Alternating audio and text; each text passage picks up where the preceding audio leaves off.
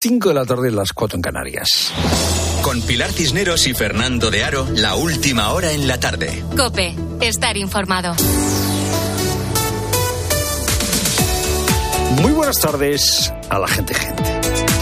Alessandro Magarrone es profesor de matemáticas en Cataluña y está convencido que las matemáticas no son difíciles de aprender, que eh, con un esfuerzo de humanización pues se, se obtienen muchos resultados. Ha escrito libros, ha dado muchas entrevistas y lo que defiende este profesor es eso, que la humanización de las matemáticas es la clave para derribar la barrera que muchos chicos tienen con esta asignatura son un cuerpo de conocimientos, pero son también una serie de procesos mentales, de prácticas, de maneras de operar, ¿no? Establecer conexiones con cuestiones externas a las propias matemáticas. Si todo esto estuviera más presente en la enseñanza de las matemáticas, daría menos miedo y haría más ilusión afrontarlas. Saber establecer las conexiones, saber despertar la pasión que todo el mundo tenga una cultura general eh, matemática para resolver cuestiones prácticas y para ejercer su ciudadanía por el propio disfrute de las matemáticas, igual que disfrutamos leyendo un buen libro.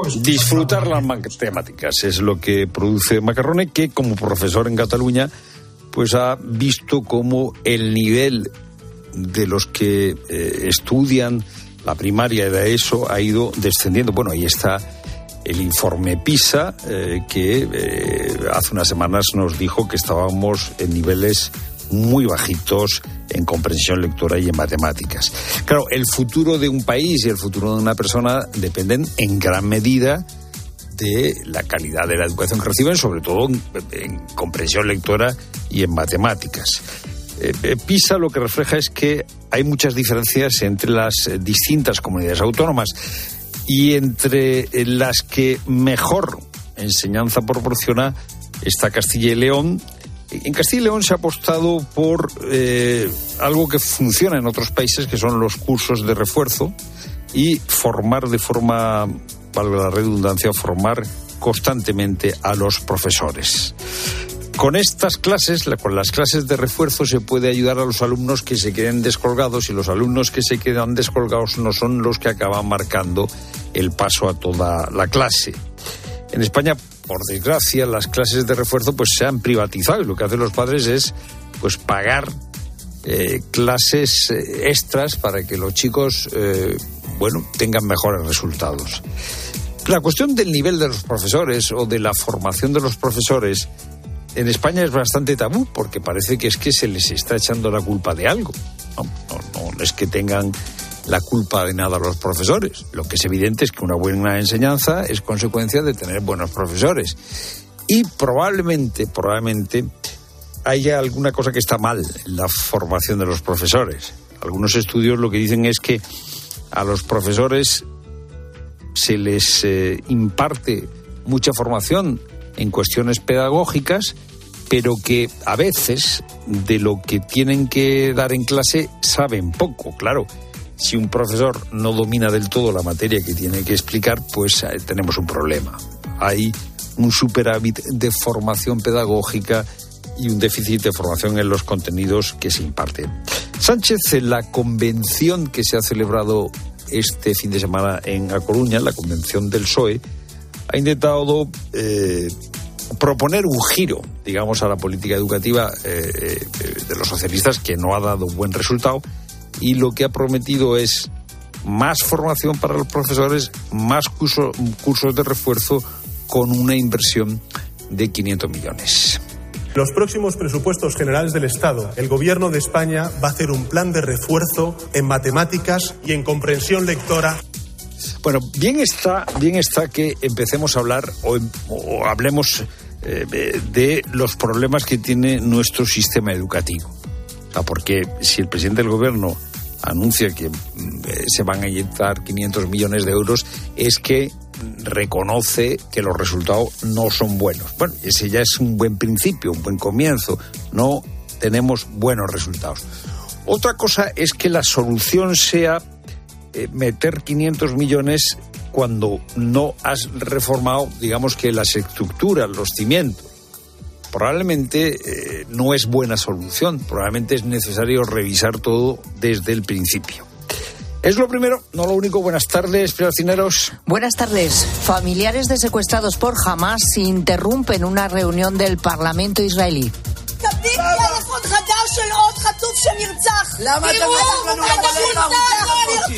Entre gritos y con pancartas han pedido un acuerdo inmediato para la liberación de los rehenes cuando se cumplen más de 100 días de cautiverio. A través de un comunicado han pedido al gobierno que no se ocupe de otro asunto que no sea el regreso de los 163 secuestrados. Este domingo, este mismo grupo de familiares convocaron una acampada delante de la residencia del primer ministro israelí Benjamín Netanyahu. Y en plena escalada de tensión en el Mar Rojo, los rebeldes hutíes protagonizan un desfile militar cerca de la capital de Yemen con unos 500 nuevos reclutas. Son miembros de tribus de la zona armados y de distintas edades para luchar contra Israel. Manuel Ángel Gómez. El desfile de reclutas hutíes armados con fusiles AK-47 ha tenido lugar a 30 kilómetros de Sanaa, la capital de Yemen. Los hutíes comenzaron una campaña de reclutamiento al inicio de la guerra en Gaza. Los líderes de este grupo chií de Yemen aseguran que están dando una lección a Estados Unidos al cerrar la ruta del Mar Rojo a los barcos que se dirigen a Israel. Los hutíes han atacado a decenas de buques en algo más de tres meses y Estados Unidos ha respondido bombardeando objetivos hutíes en Yemen. Por otro lado, el Pentágono ha dado por muertos a dos militares estadounidenses del cuerpo de élite de los Navy SEAL que desaparecieron hace 11 días en una operación en la que asaltaron frente a las costas de Somalia un barco que transportaba armas para los hutíes. Y hablamos de estimulación del cerebro para controlar atracones de comida. Es el tratamiento que van a aplicar dos estudios de la Universidad de Granada para tratar de acabar con esta conducta alimentaria en personas con problemas de peso. Detalles, Juan de Dios Jerónimo. Se trata de aplicar un tratamiento de estimulación cerebral y un entrenamiento de ese control de la voluntad para mejorar la conducta alimentaria de personas con exceso de peso y también personas que sufren atracones. Lo está poniendo en marcha el Centro de Investigación Mente, Cerebro y Comportamiento de la Universidad de Granada con fondos del Gobierno Central y también de la Junta de Andalucía. Los investigadores están buscando voluntarios que puedan sumarse a este estudio. Trabajarán para que la persona tenga control sobre su comportamiento relacionado con la alimentación. Además, todo acompañado de una dieta individualizada y pautas de ejercicio físico para las personas con exceso de peso. Y la Diputación Permanente del Congreso votará este miércoles una posible comparecencia de Pedro Sánchez antes de que acabe el mes. Una votación convocada por el PP que solicita una sesión extraordinaria del Pleno de la Cámara Baja para que el presidente del Gobierno explique los nuevos acuerdos con Junts. Acuerdos como la cesión de las competencias en materia de migraciones a Cataluña.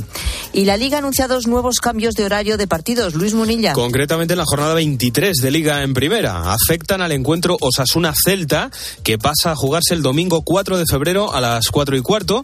Y el otro partido afectado es el Granada-Las Palmas, que se va a jugar el sábado 3 también a las 4 y cuarto. Hoy lo que toca es cerrar la jornada 21 con el partido que va a enfrentar a Granada y Atlético de Madrid desde las 9, 8 y media en tiempo de juego. Y mientras tanto, Carlos Alcaraz está en cuartos de final de Australia. Hoy ha ganado con autoridad a Kekmanovic en tres sets y es el cuarto tenista que ha estado en cuartos de final de todos los Grand Slam con solo 20 años. Antes lo hicieron solamente Becker, Nadal y Djokovic. Un mito como Rod Laver dijo el otro día que solamente un milagro evitaría otra victoria de Djokovic en Australia. Bueno, pues responde Alcaraz en el micrófono de Ángel García. Pues eh, que me llamo Milagro. No, no. no. Vamos a intentar que eso no ocurra. Obviamente Djokovic ya eh, ha ganado aquí muchísimas veces, está a un nivel retórico, pero esto es tenis y nada se puede dar por hecho. Nosotros vamos a intentar trabajar para estar en las semifinales, eso es lo primero, pero ojalá que podamos llevarnos el, el título aquí, ¿no? Alcaraz se enfrentará ahora en cuartos de final al alemán Alexander Zverev. Tiempo ya para la información de tu cope más cercana. Pilar Cisneros y Fernando de Aro. La tarde. Nara Seguros de Salud y Vida te ofrece la información de Madrid. ¿Qué tal? Buenas tardes. 11 grados y ambiente soleado en Cibeles. Para mañana nos esperan brumas matinales, sol y nubes, con 4 grados de mínima y 14 de máxima. En cuanto al tráfico, a esta hora, circulación lenta y retenciones en sentido de entrada por la 1 en las tablas, de salida en la 3 en Rivas y en la M40 en Coslada hacia la A3. La Comunidad de Madrid eliminará pasado mañana miércoles la obligatoriedad de la mascarilla en centros de salud y hospitales de la región. Se cumplen ahora dos semanas desde que Sanidad impusiera la medida y en este tiempo la incidencia de la gripe ha bajado en la Comunidad de Madrid hasta los 81 casos por 100.000 habitantes. La semana pasada estábamos en 159 y la anterior en 177. Escuchas la tarde de Cope con todo lo que te interesa con Pilar Cisneros y Fernando de Aro.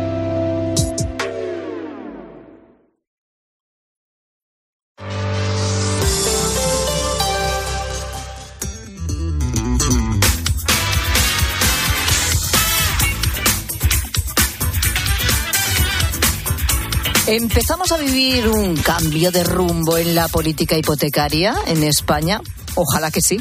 Pero vamos a analizarlo esto en profundidad en los próximos minutos. Lo cierto es que llevamos pues algo más de medio mes de este 2024. Estamos a 22 de enero, pero ya se está notando que la banca española está recalculando sus beneficios para poder ofrecer rebajas en las hipotecas.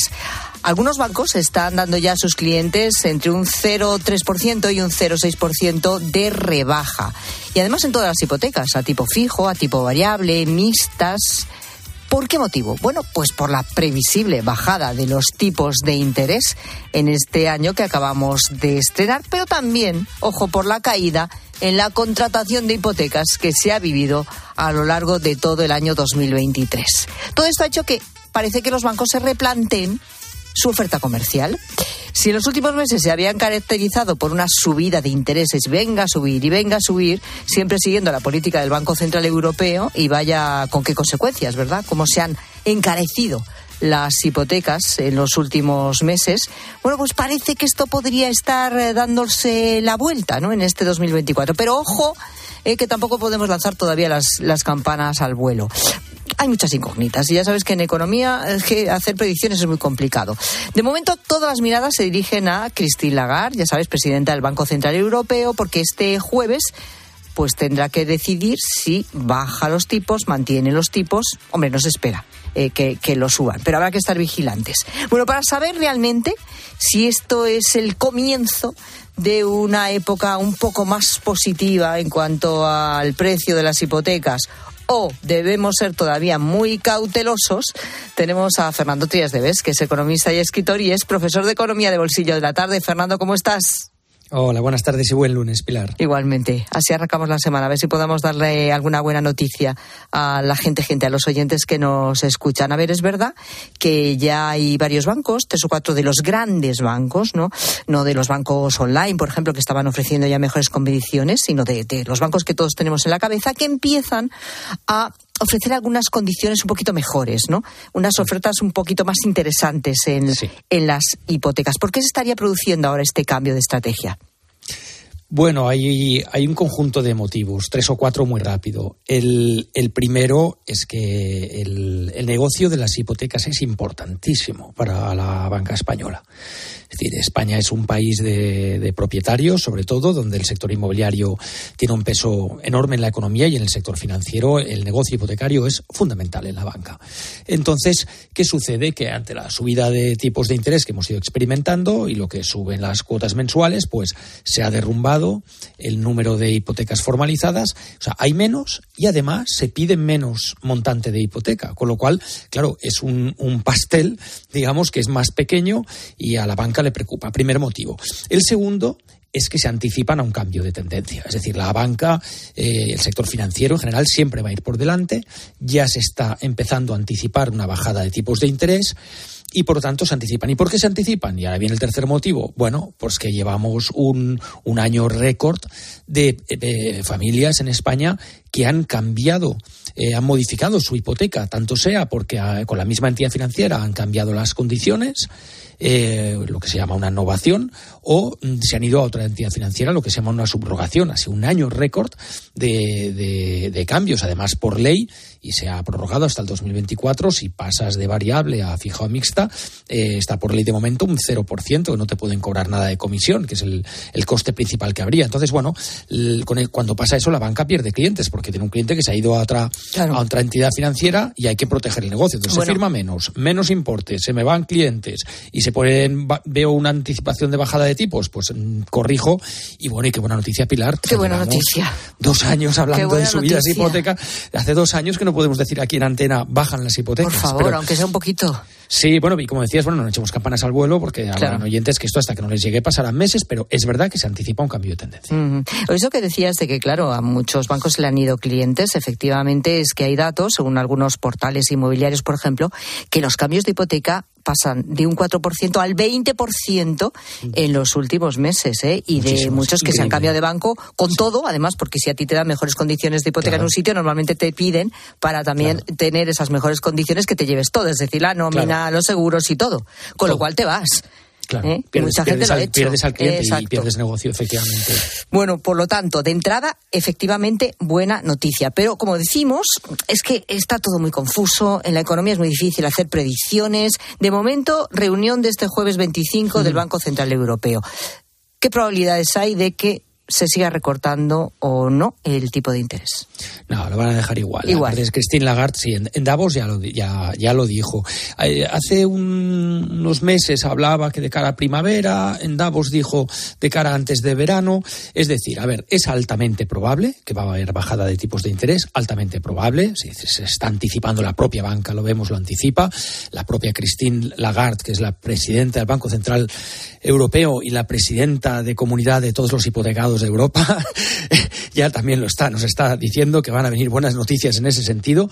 Y, eh, y a ver, aquí la única salvedad, eh, Pilar, es eh, lo único que puede estropear esta previsión es, un conflicto geopolítico. Es decir, ahora. En, ¿Otro? no, es decir, en estos momentos. Bueno, claro, en estos momentos, pues mira, por lo que estaba pasando ahora en, Palestina e Israel, bueno, pues de momento no, no ha afectado a la energía. Pero a lo mejor lo del Golfo, o sea, lo del Mar Rojo sí.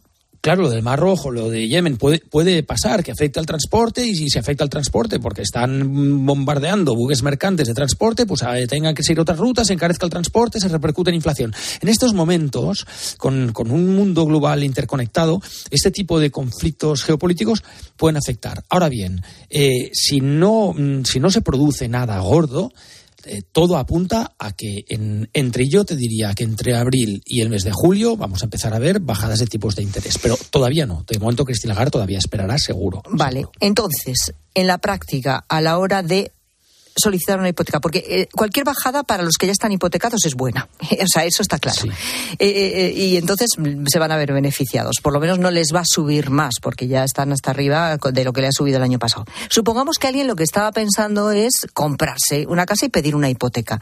Y ahora dice, mm, espero un poco, espero a mm, abril, mayo, a ver si realmente bajan más los tipos, no espero.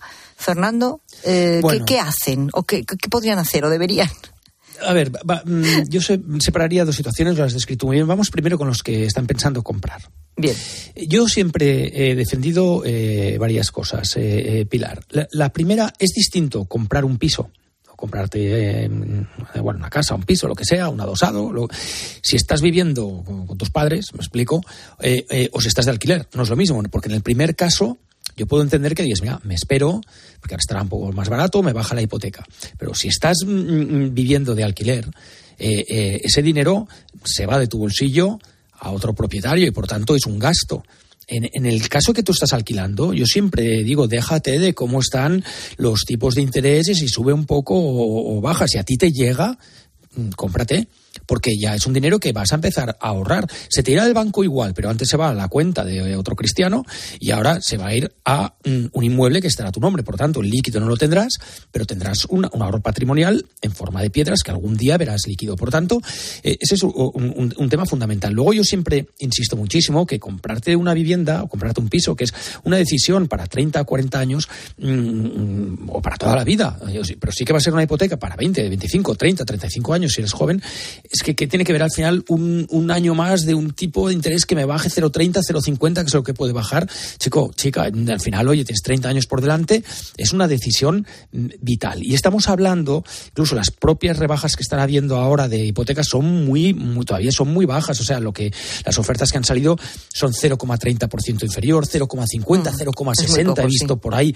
Es muy poco, ¿vale? Por lo tanto, yo diría, en el caso de una compra, no, no, no, no esperes por ese motivo. Y además hay un último tema. Muchas veces cuando mm, suben tipos de interés, como se encarece la cuota, a veces el, propietario del piso o la agencia inmobiliaria baja un poquito el precio. Y cuando bajan los tipos de interés, como la cuota mensual resultante va a ser más barata, a veces suben un poquito el, precio. Vaya. claro, por lo tanto, yo, yo quien compra para mí es una decisión vital. Si te llega y el piso te gusta, esto es para 30 años y no va de que este año los tipos eh, suban o bajen eh, medio punto, sinceramente.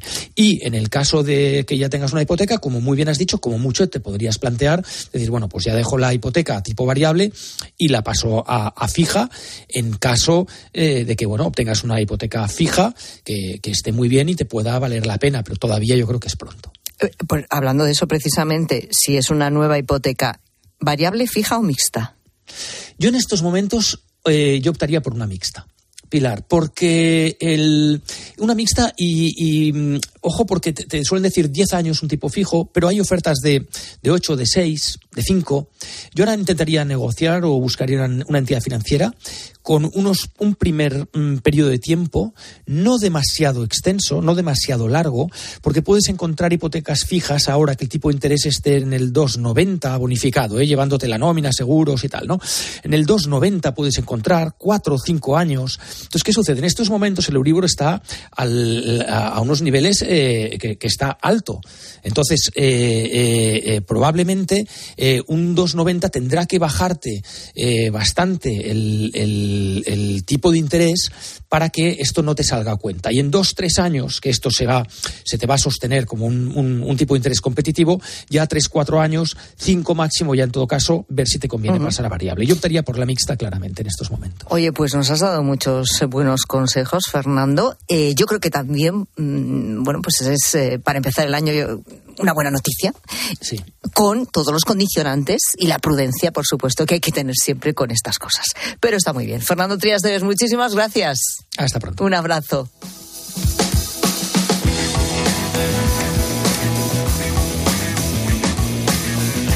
Y es eh, noticia de primera hora de la tarde. El Supremo considera ilegal la repatriación de los menores a Marruecos tras la avalancha del 2021 en Ceuta. Eh, Fernando, avalancha y, situación que tú viviste allí mismo en Ceuta. Sí, la ¿Qué contamos en la tarde de COPE y la linterna estábamos allí.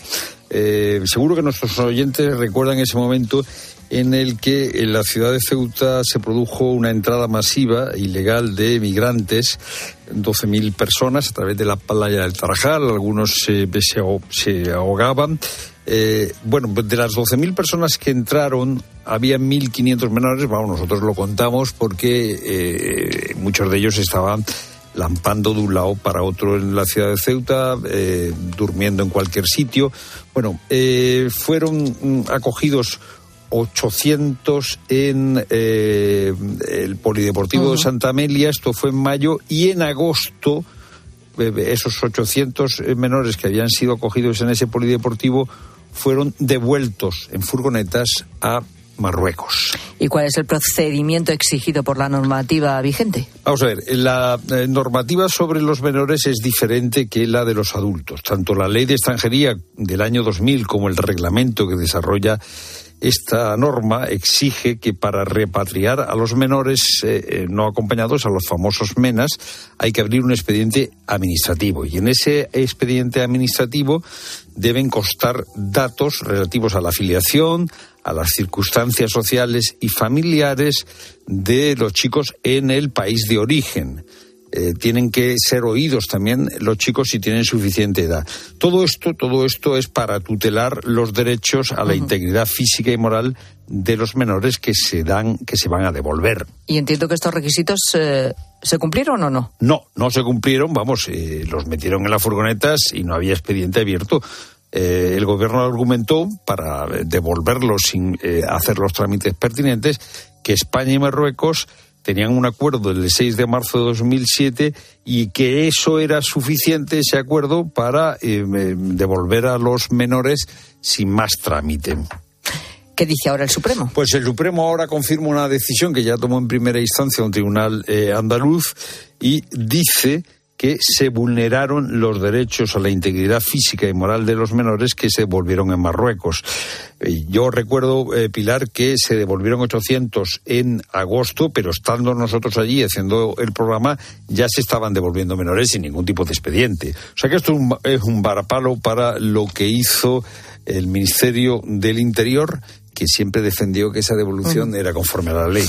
Bueno, pues el Supremo ha dicho que nos considera ilegal la repatriación de estos menores a Marruecos eh, en esa avalancha del 2021 en Ceuta.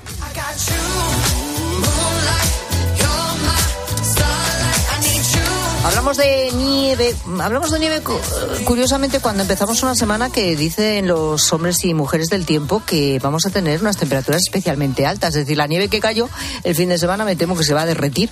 Oye, todo a lo largo de la todo semana, ¿eh? todo Sí, sí, sí, sí, ah, mientras no se derrita de golpe y genere Ah, crecidas de los ríos y estas cosas.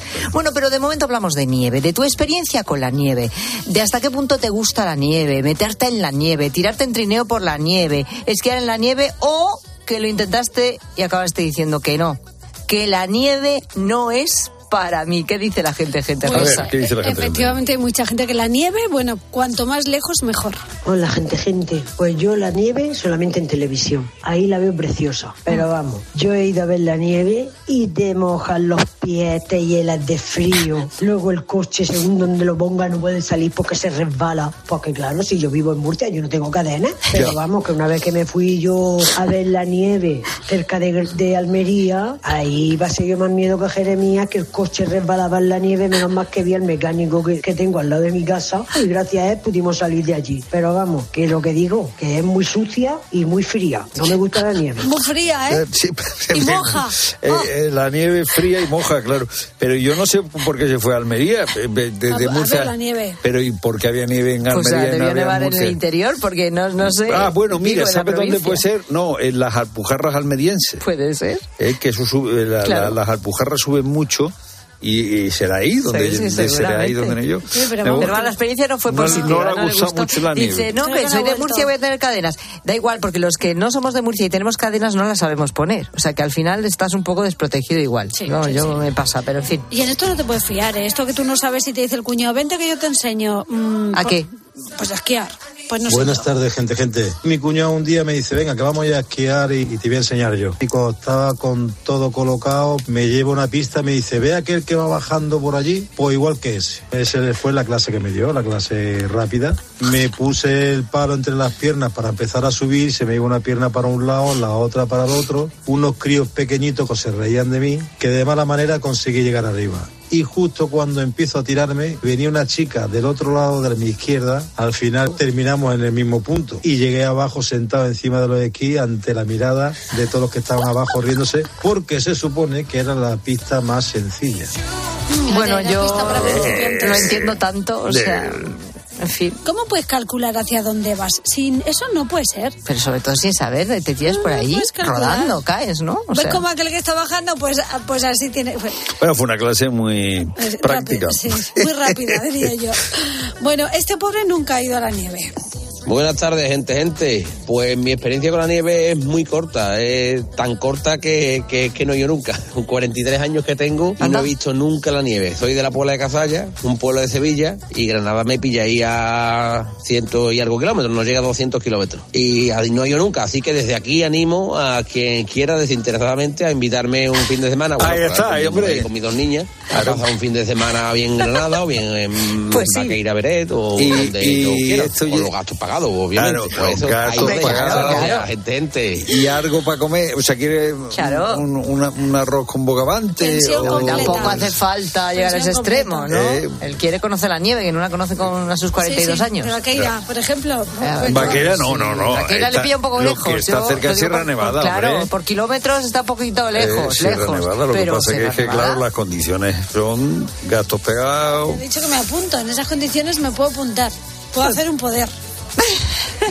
Merece la pena, ¿eh? Sí, yo creo que en Ver la nieve y conocer la nieve. Hombre, yo creo que ya tiene edad para hacerlo. Sí, sí. Sí, sí, deberías de ahorrar un poquito si hace falta, pero bueno, y si hay alguien que quiere echarle una mano y nos está escuchando, oye, pues.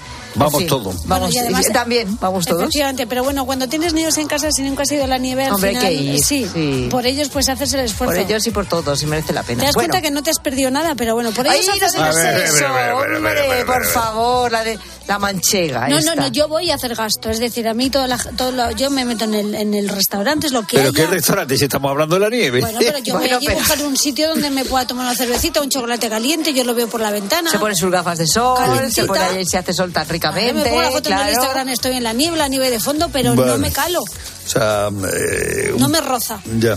Bien, bien, bien. Bueno, es otro concepto. Es otro concepto, sí, sí. Bueno. ¿cuándo dijiste eso de la nieve no es para mí? Queremos que nos lo cuentes en arroba la tarde cope, facebook.com barra la tarde cope, notas de voz al WhatsApp de la tarde, 607 15 0602. Bueno, lo comentábamos antes, empieza por fin a hablar de educación. Sánchez ha prometido un plan educativo con clases de refuerzo en matemáticas y también en eh, lengua, en comprensión lectora. Veremos por dónde va y qué opinan los expertos, Fernando, de Vamos a ello, sí, todavía no tenemos los detalles, ¿eh? esto puede ser un globo sonda o vete tú a saber, pero oye, toda ocasión es buena para hablar de educación en este programa.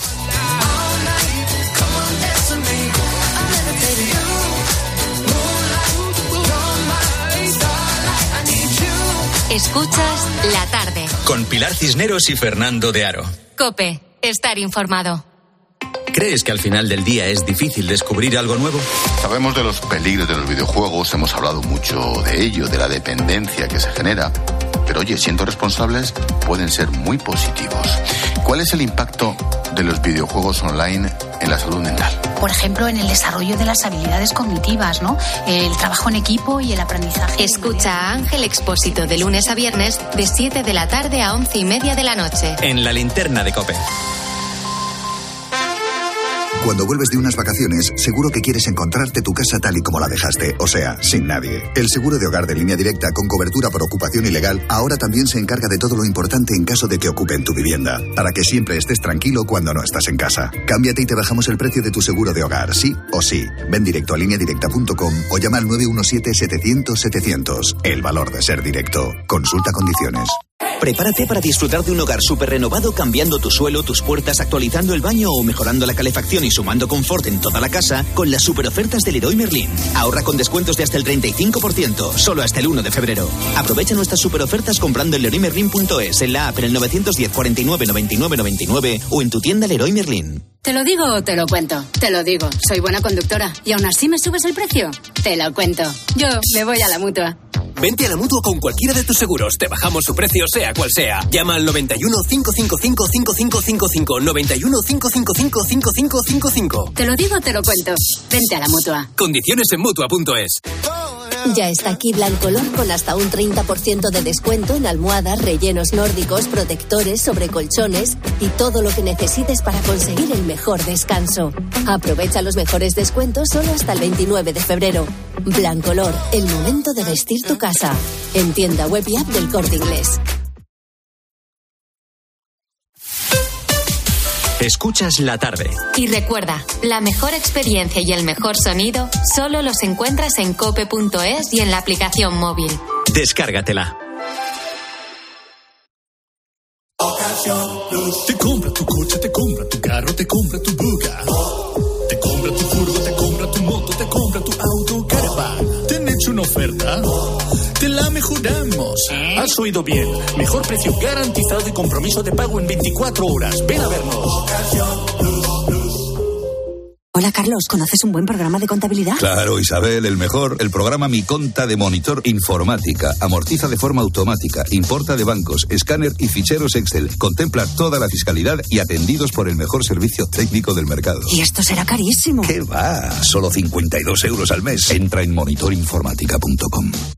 Cuando compongo música busco un hit, un exitazo. Y en las rebajas camisas y pantalones. Cuando buscas, no siempre encuentras, pero en las rebajas del corte inglés siempre encuentras lo que buscas. Con descuentos en moda, deportes, hogar, accesorios, lencería, zapatería.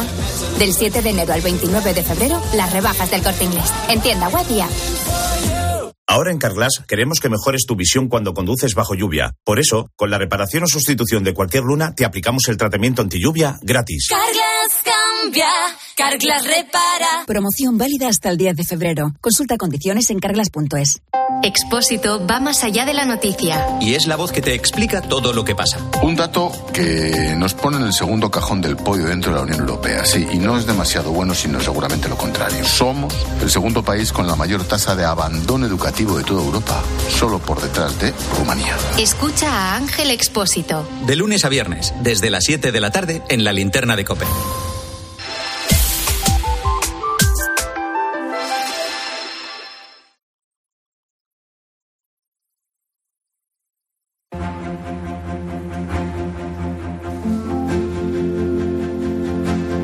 Cisneros y Fernando de Aro. La tarde. Cope, estar informado. Pues hay asignaturas que son duras de roer.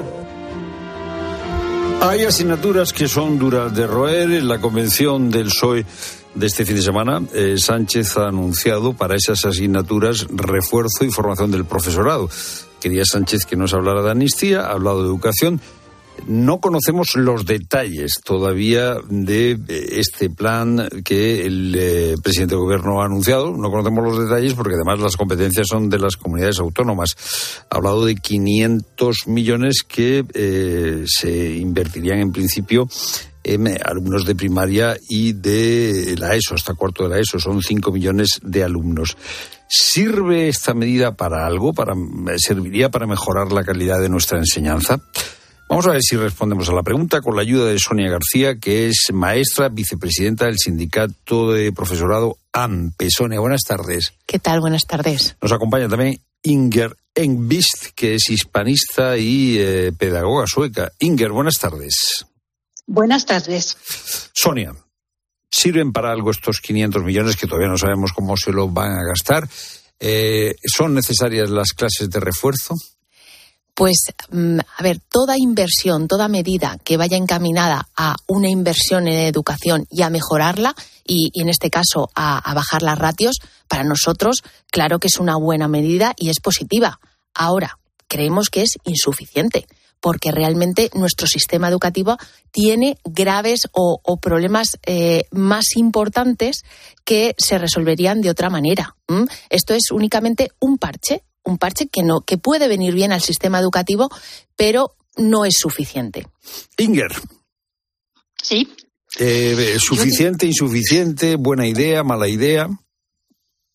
Bueno, en general, eh, eso de añadir más dinero a un sistema que no funciona bien no da el resultado que uno espera.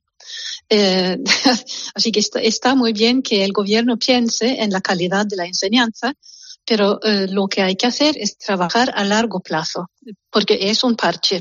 Estoy muy de acuerdo. Vamos a ver, clases de refuerzo. Eh, por lo que yo sé, las clases de refuerzo lo que hacen, eh, Sonia, es que cuando hay chavales que están en, en un aula y se van quedando retrasados, pues reciben una ayuda y eso permite que el aula, que el aula eh, no tenga el nivel que marcan los alumnos que van más retrasados, ¿no? Mira, esta es una de las grandes, por así decir, eh, preguntas que nosotros nos hacemos. Es decir, ¿cómo se va a planificar este tipo de refuerzo? ¿Qué es lo que se pretende hacer? Y eh, aquí yo creo que el profesorado es verdad que tendría eh, una relevancia a la hora de, de preguntarle.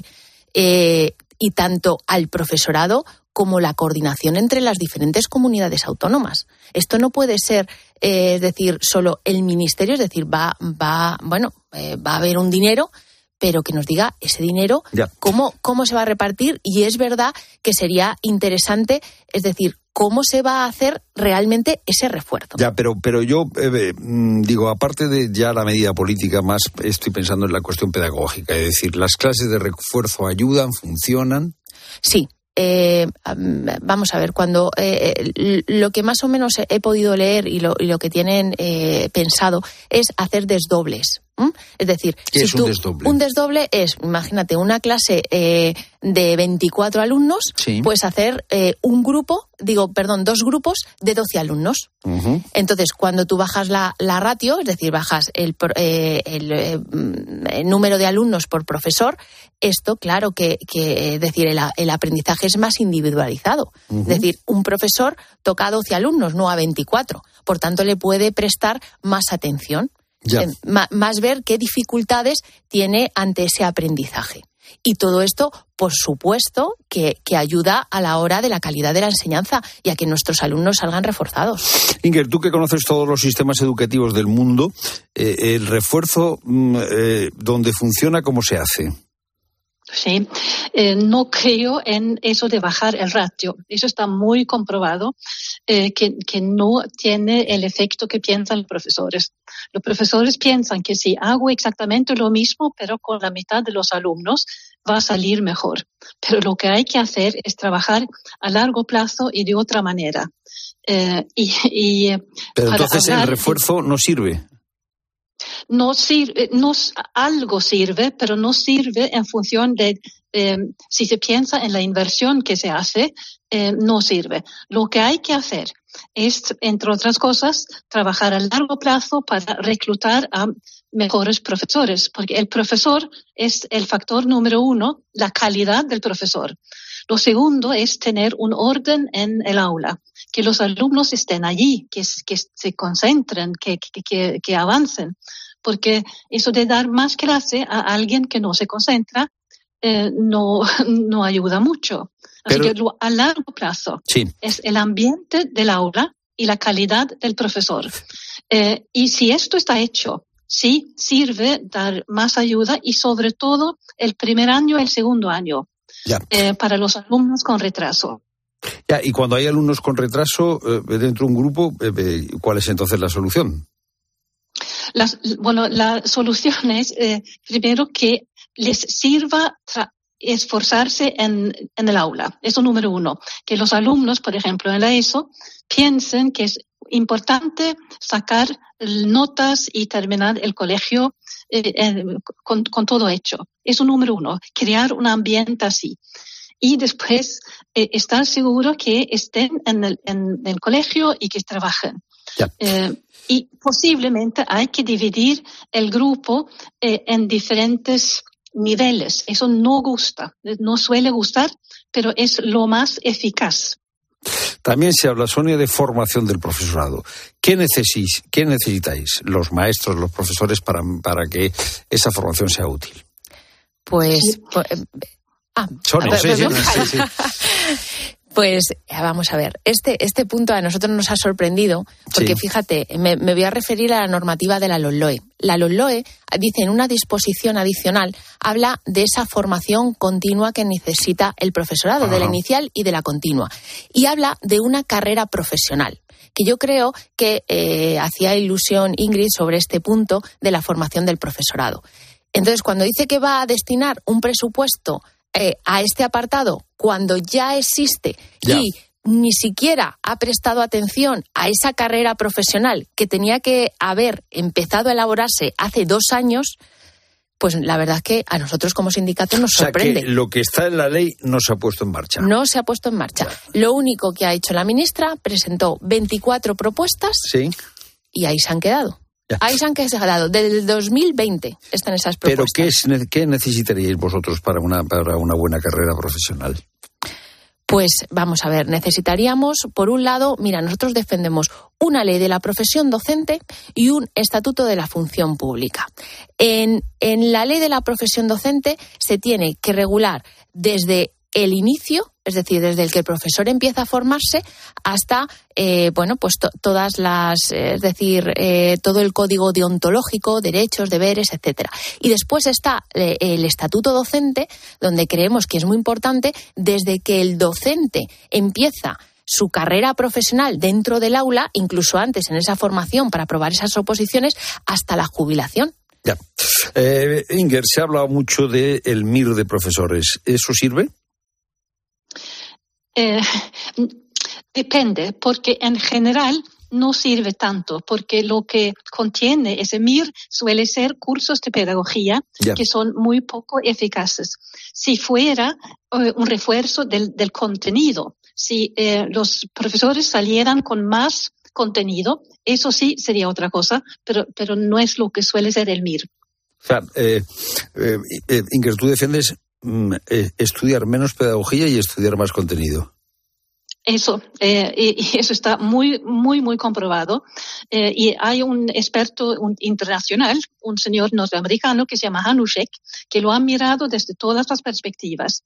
Y más cursos de pedagogía hoy en día no sirven. Eh, y lo que sirve es atraer a personas inteligentes de un buen nivel en su materia y que estén a gusto en el aula y se queden allí. Entonces, hay que hacer que el, el aula sea un ambiente eh, laboral atractivo, que haya un- una buena comunicación entre profesor y alumnos y que no haya ni insultos, ni caos, ni nada. Entonces, hay que trabajar con el ambiente. Pues eh, eh, coincidís las dos en que eh, bien está que se gaste dinero, pero que eh, es un parche, que las cuestiones son más de fondo y que hay que atacar los problemas en su raíz. Sonia García, maestra vicepresidenta del sindicato AMPE, gracias por estar con nosotros. Gracias a vosotros. Gracias, Singer, por estar también con nosotros esta tarde. Bueno, muchas gracias. Adiós. Bueno, Pilar, como acabas de escuchar, esto es un parche, dicen los que saben, dicen las que saben, y hay que remangarse para llegar hasta el fondo. Bueno, pues eh, seguiremos muy pendientes y lo contaremos aquí en la tarde, lo que debe decir, desde luego, este anuncio del que, como bien comentabais, saber, saber realmente, pues se sabe todavía poco. 60.000 euros. Esa podría ser la causa. Esa cantidad de dinero podría estar detrás de la muerte de los hermanos Amelia, Pepe y Ángeles en Morata de Tajuña. Este caso que nos tiene conmocionados desde hace unos días. Bueno, esa era la deuda que habrían contraído con Dilawar Hussain, un pakistaní de 43 años que en la noche de este domingo se entregaba en el cuartel de la Guardia Civil de Arganda del Rey, autoinculpándose de estas muertes de las muertes de los tres hermanos que habrían aparecido en su casa, además, eh, bueno, pues claramente en, en una situación que indicaba pues que habrían sido asesinados. Bueno, este hombre era un viejo conocido en, en este municipio, en Arganda, que está relativamente cerca de Morata de Tajuña, está a unos 11 kilómetros, porque en pleno centro de Arganda del Rey había regentado un locutorio. Ahora ese locutorio está cerrado, se encuentra vacío, ya que en agosto decidió marcharse. Regresó meses después, mucho más delgado, como nos ha contado en COPE Andrea, una trabajadora de un bar al que acudía siempre a desayunar. Moreno, así bien hecho antes de irse. Cuando cerró y volvió, vino muy delgado, muy desmejorado. Volvió a darle café hasta que buscaba trabajo. Era una persona muy normal. Bueno, parece que poco a poco las piezas de este complejo puzzle van cuadrando y si nada cambia, todo apuntaría a que este hombre es el culpable de este triple asesinato. Juan Maño, jefe de Interior de COPE, ¿qué tal? Buenas tardes. Buenas tardes, Pilar. Tú has estado pendiente de todo, desde luego muy al tanto del caso desde el inicio.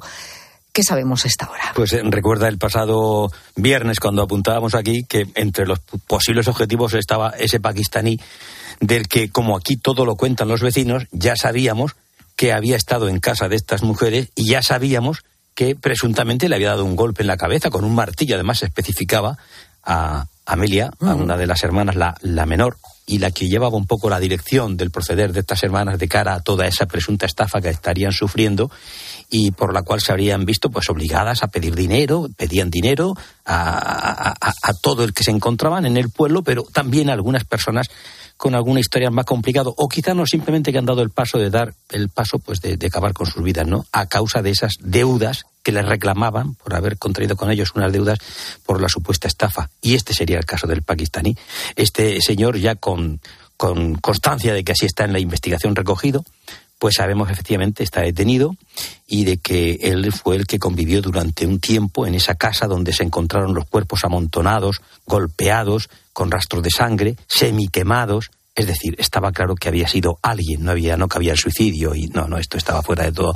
Y por lo tanto, a este individuo ahora se le detiene y confirmamos lo que también sabíamos, como te decía, gracias a los vecinos, y es que el Tribunal Superior de Justicia nos informa de una sentencia del pasado mes de septiembre en la cual se le condena a dos años por haber golpeado en la cabeza con un martillo, efectivamente, como decían los vecinos, con un martillo a esta mujer, a Amelia, para, para, para intentar acabar su vida, con su vida. En aquel caso se le condenó por un delito de lesiones a dos años de cárcel y también al pago de 2.900 euros. Finalmente, cuando la sentencia se produjo, esto se produjo, todos los hechos se producen en febrero, y en casa de, de, de, esta, de, estas, de estas hermanas, porque él vivía allí de inquilino. Pero ¿y se sabe por qué vivía allí? no se sabe. Esta es una de las esto- incógnitas claro, del caso. Esto tendrá ¿no? que resolverse. El caso es que él eh, alegaba una deuda. Decía, yo soy acreedor de una deuda mm, de unos 60.000 euros, 50, 60.000 euros. Y esta sería la venganza por el no cobro de esa deuda que después de quedar en libertad por decisión del juez, porque, eh, bueno, es una sentencia de dos años, no tiene antecedentes, hay un, un- acuerdo entre las partes y queda finalmente en libertad, después de haber estado unos meses en, en- en prisión por esa agresión, es decir, una agresión muy seria. ¿eh? Eh, le dio tres veces, le especifica la condena y, y- y en la cabeza con un martillo, es que no es una broma. Y por lo tanto, eh, se acuerda la puesta en libertad. Se, queda suspendida la ejecución de la condena. Él aprovecha esa circunstancia de estar en libertad para volver digamos, al escenario de los hechos para intentar acabar con la vida, porque se supone que lo que quería era recuperar su dinero. No lo conseguía y finalmente, presuntamente, acaba con la vida de estas mujeres. Esta tarde está pendiente el registro de la vivienda de él en Arganda, como tú decías, está, toda la mañana ha estado en Rivas, en el cuartel de Rivas, pero él se presentó anoche en el cuartel de Arganda diciendo, yo soy quien ha acabado con la vida de los tres hermanos. Los guardias, decía ahora la compañera, bueno, recogió un testimonio de una vecina diciendo, una persona normal. Sí, aparentemente normal.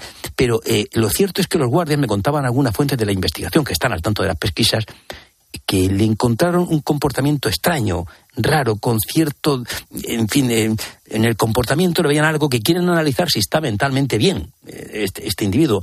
Pero, claro, tienen pocas dudas de que él es el autor. Ahora, quieren O sea, llegó a corroborar. comisaría y dijo, yo soy quien, quien he matado a los tres hermanos. o- Efectivamente, pero tenían el comportamiento cierto de desequilibrio, me decían las fuentes que he consultado, y querían comprobar esa situa- situación mental y por otro lado, mm, en fin, registrar el domicilio para ver qué pruebas se puede encontrar, qué indicio, qué dato, porque todo apuntaría en la dirección que él dice. Es decir, él se, se auto eh, confiesa, se confiesa, se, reconoce como autor de los hechos, pero quieren ratificar todo lo que él dice, dato a dato y, e indicio a indicio. Y desde luego, seguramente sea así.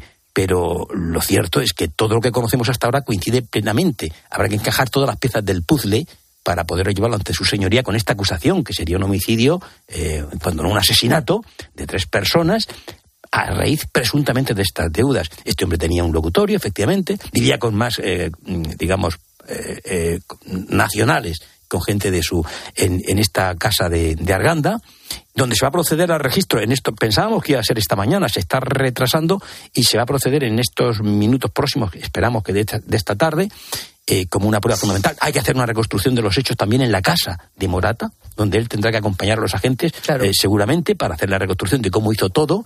Se incautaron ya los agentes la semana pasada de una pistola de fogueo, recuerdo, una pistola simulada. Que probablemente era de, los tres hermanos. Probablemente sí. Bueno, ellos deberían de sentirse amenazados Claro. ya, claro, por el terreno que estaban pisando, por las circunstancias que estaban viviendo, a raíz de las eh, deudas que habían contraído para recabar dinero para esa trama presuntamente de estafadores que le estarían haciendo, pues, entregarles cientos de miles de euros. Es que resulta todo increíble. Desde luego, porque increíble, otra de las grandes incógnitas es el nombre de Edward, que es el presunto novio eh, que, al que no había conocido nunca en persona, pero de donde se empezó a ir todo el dinero por ahí, ¿no? Que es el que pedía el dinero, ¿no? La identidad o quién estaría detrás, por tanto, de esta estafa. Ya te contaba el día que tiene varios perfiles en las redes y esto yo a pensar que podría haber sido eh, víctima de esta de estafa, de, esta, de, esta- de este delito de estafa, no solo estas pobres personas, sino incluso probablemente alguien más. Es decir, que es un eh, debe ser una red internacional. Estas redes normalmente tienen conexiones internacionales,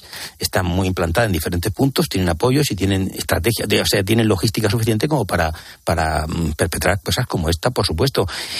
Claro, estas mujeres en principio pues no aparentan, son gente mayor. Bueno, la más joven es la que dirigía un poco el tema, tendría más conexión con las redes, con las eh, cuestiones eh, informáticas y entonces animaba a los hermanos. Tú imagínate que el, el pobre José pues es un hombre con una discapacidad. Entonces, claro, ellas le, cuidaban, que decía el alcalde, con mimo y cariño a las dos hermanas. Él no estaba José en condiciones de dirigir nada así, ni de decir vamos a meternos y conectar, no.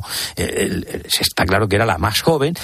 Pero bueno, el perfil, muchas veces pensamos, bueno, esto no es propio de que, pues sí, gente sola gente sola que busca compañía, que están jubilados, que no tienen probablemente muchos alicientes a lo mejor en lo largo del día y encuentran en las redes esa escapatoria y de pronto ven que dos personas de la presencia, del porte de estos señores, que son militares, que están en Afganistán, que se interesan por ellas, si nadie se interesa probablemente por ellas con un grado de, pues por Dios, claro, aunque hay que decir, los vecinos, por favor, qué cariño, qué, aprecio, porque han estado siempre pendientes de ellos. Cuando se les echaba en falta, fueron el motor para que dieran la policía el paso, el juez el paso de abrir esa puerta, de encontrarse.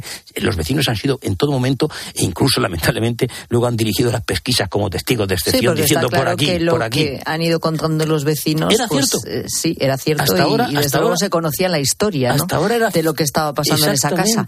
La pena de todo esto es que, bueno, pues tres eh, personas mayores, como tú bien dices, hayan acabado de esta manera. Es terrible. claro, de esta forma tan terrible. Terrible, entregando todo lo que tenían, todo su dinero, todo su patrimonio, eh, buscando apoyo para. Bueno, se supone que al fondo, al fondo, había una promesa de una deuda de 7 millones de euros. 7 millones de euros con propiedades, con tal. Bueno, bueno pues esta, se equivocaron radicalmente en su, en su proyecto y en su vida y lamentablemente lo han pagado tan caro, ¿no? Y detrás hay al final un individuo, aparentemente autor individual solo, que lleva a cabo esta locura y que estaba a cuatro kilómetros, que estaba en Aranda. Y, y así de simple, ¿no? Qué terrible. Y así de terrible. Qué duro y qué simple, sí. Bueno, quedan, como decimos, todavía algunas incógnitas en este caso terrible, como decimos, que poco a poco seguro que se irán resolviendo y lo iremos contando contigo. Juan Baño, muchas gracias. Gracias a ti, Pilar. Hasta luego. Adiós. Gracias.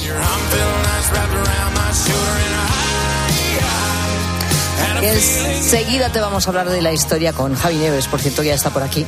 La historia de Josema, que atiende como psicólogo a personas sin hogar en Guipúzcoa desde una furgoneta. Enseguida te lo contamos.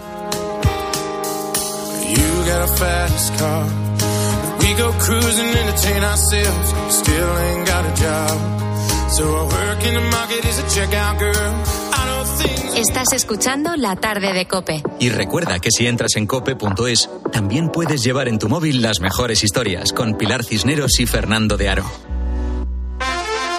Si sientes que todo te va sobre ruedas y no quieres que ningún bache en el camino lo estropee, el seguro de coche de línea directa está hecho para ti. Además de ahorrarte una pasta, nunca te quedarás tirado, porque tienes coche de sustitución también en caso de avería. Cámbiate ahora y te bajamos el precio de tu seguro de coche sí o sí. Ven directo a lineadirecta.com o llama al 917-700-700. El valor de ser directo. Consulta condiciones. Más que 60 consigue un sexy 60% de descuento en tus nuevas gafas. Infórmate en soloptical.com. Soloptical, solo grandes ópticas. Último domingo de enero, Jornada Mundial de los Leprosos. Cada año esta enfermedad afecta a más de 200.000 personas. 20 euros pueden curar a un leproso. Ayúdanos a terminar para siempre con la lepra. Envía tu donativo a la Asociación Amigos de los Leprosos Raúl Fulero, calle Marqués de Santana 20 28004 Madrid. Teléfono 91 531 5300. Hoy la lepra tiene curación. Necesitamos tu ayuda. Ahora en Carglass queremos que mejores tu visión cuando conduces bajo lluvia. Por eso, con la reparación o sustitución de cualquier luna, te aplicamos el tratamiento anti lluvia gratis. Carglass cambia, Carglass repara. Promoción válida hasta el 10 de febrero. Consulta condiciones en carglass.es. Bienvenido al Queen of the Estamos jubilados y tenemos carrete para rato. Con cenas temáticas, con excursiones guiadas con animación a bordo y con vamos a darlo todo. Cada momento tiene su crucero. Déjate asesorar y ahorra hasta un 60% con tu reserva anticipada y sin gastos de cancelación. Consulta condiciones y reserva ya en la semana del crucero de Viajes El Corte Inglés.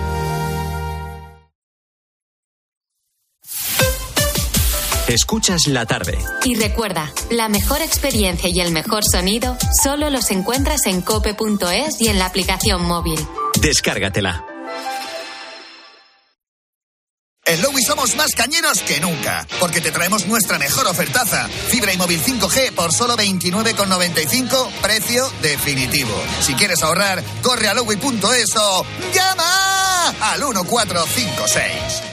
Más que 60 consigue un sexy 60% de descuento en tus nuevas gafas. Infórmate en soloptical.com. Soloptical, solo grandes ópticas. Soy Manel de Carglass. Con las heladas, el agua que se acumula en el interior de un impacto puede congelarse y agrietar tu parabrisas. Por eso, no te la juegues. Si tienes un impacto, mejor pide tu cita llamando directamente a Carglass o en nuestra web. Carglass cambia, Carglass repara. Hay dos tipos de motoristas: los moteros que disfrutan la carretera como nadie y los mutueros que hacen lo mismo, pero por menos dinero. Vente a la mutua con tu seguro de moto y te bajamos su precio, sea cual sea. Llama al 91 555 5555.